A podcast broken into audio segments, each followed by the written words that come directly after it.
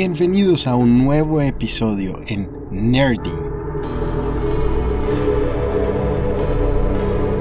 Mi nombre es Camilo Vanderhook y hoy estaremos hablando sobre civilizaciones extraterrestres y la escala de Kardashev.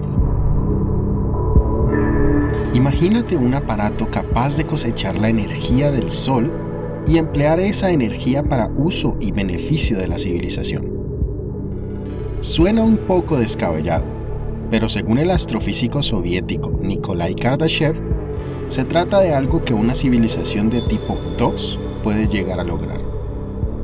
¿Pero qué es eso de una civilización tipo 2? Quédate con nosotros y averígualo mientras exploramos la escala de Kardashev.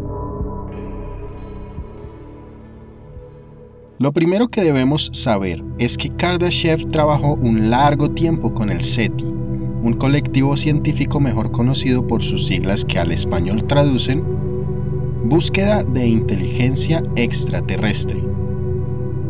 Dentro de las propuestas que realizó en el colectivo, se encuentran unas cuantas categorías con las que se busca identificar tipos de civilización, con base en su capacidad para aprovechar la energía a su disposición. Vale mencionar que esta energía no se limita a lo que está en nuestro planeta, sino todo lo que podemos alcanzar. Hay que tener en cuenta fuentes de energía masivas como el Sol. Aclarado esto un poco, exploraremos las tres categorías que Kardashev propuso en su escala. También le daremos un vistazo a las que otros entendidos del tema han aportado con base en los mismos principios. También le daremos un vistazo a las que otros entendidos del tema han aportado con base en los mismos principios. Civilización tipo 0. Una civilización tipo 0 es capaz de aprovechar la energía de los recursos en su propio planeta, pero no por completo. ¿Suena familiar? Debería hacerlo, pues aquí estamos nosotros, a un 73% del progreso requerido para avanzar en la escala. Aunque no estemos muy lejos y algunos conceptos involucran un poco de ciencia ficción, es una buena noticia que estemos relativamente cerca de alcanzar ese umbral. Poniéndolo en perspectiva, es probable que nuestros nietos vivan para ver nuestra graduación a una civilización de tipo 1.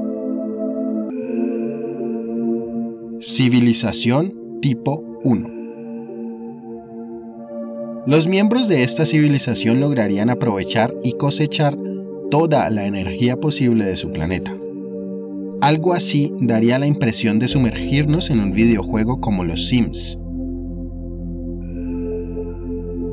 Como consecuencia del control total sobre el planeta, esta civilización sería capaz de alterar el clima a su voluntad, generar terremotos o modificar las placas tectónicas y hasta poner a su disposición el comportamiento de la flora y fauna.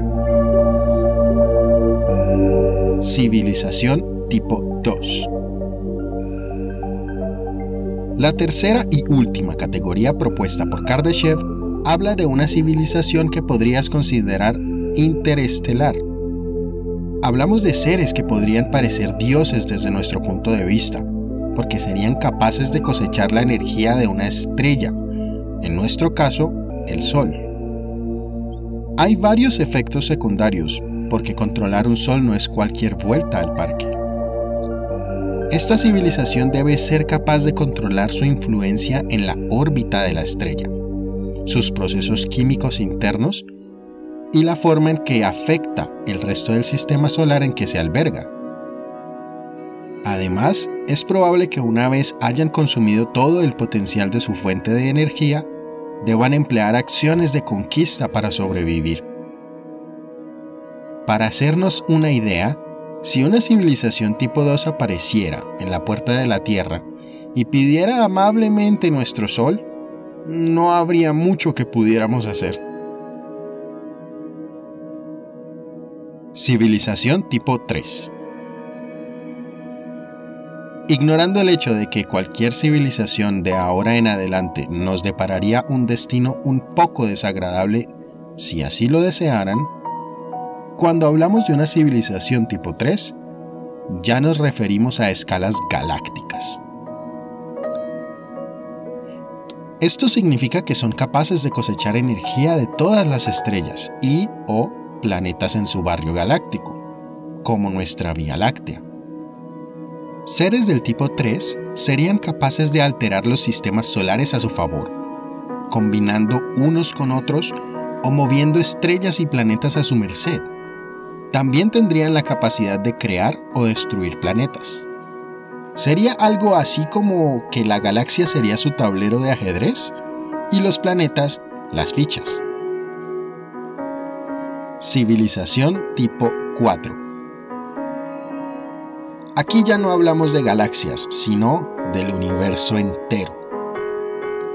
Una civilización de este tipo sería capaz de cosechar la energía de varias galaxias. Esto también implica que lidiamos con seres capaces de alterar el espacio-tiempo y la entropía del universo, como en las películas de ciencia ficción, una civilización súper avanzada. Veremos más sobre entropía en próximos episodios. Olvidé mencionarlo, también estarían rozando la inmortalidad gracias a la magnitud de su desarrollo.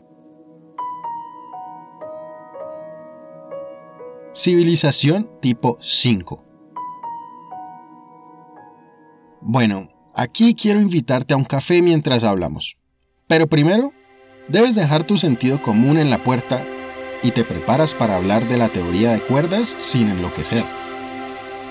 Chistes de lado, los seres de este tipo de civilización serían capaces de controlar la energía de varios universos, asumiendo la teoría de los multiversos como 100% verdadera, lo cual también les otorgaría la habilidad de alterar la realidad para todas las civilizaciones por debajo de ellos. Si ya comenzaste a perderte un poco, está bien.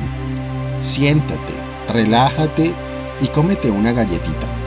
Bienvenidos al club. Civilización tipo 6.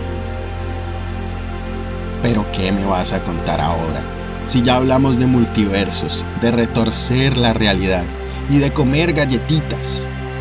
Lo sé, lo sé, tranquilos. Esta es la última civilización propuesta hasta ahora, lo prometo. Si ya se lo imaginaron, los felicito.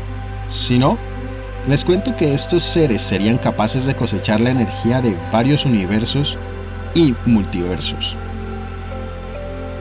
No solo eso, serían capaces de crearlos y destruirlos con facilidad, como abrir un grifo de creación de planetas cuando quisieran.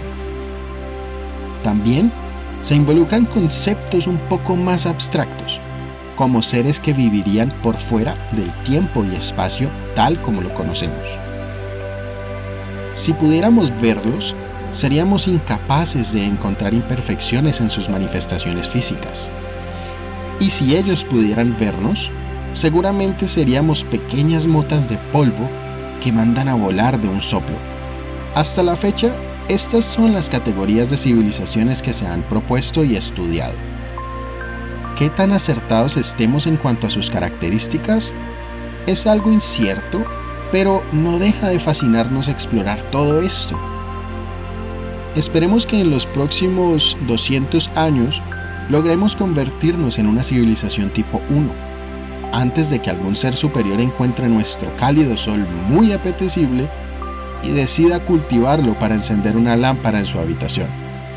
Si te encuentras un ser de una civilización superior, por favor, ofrécele una galletita. Gracias por escucharnos el día de hoy. Nos vemos en un próximo episodio. Hasta luego.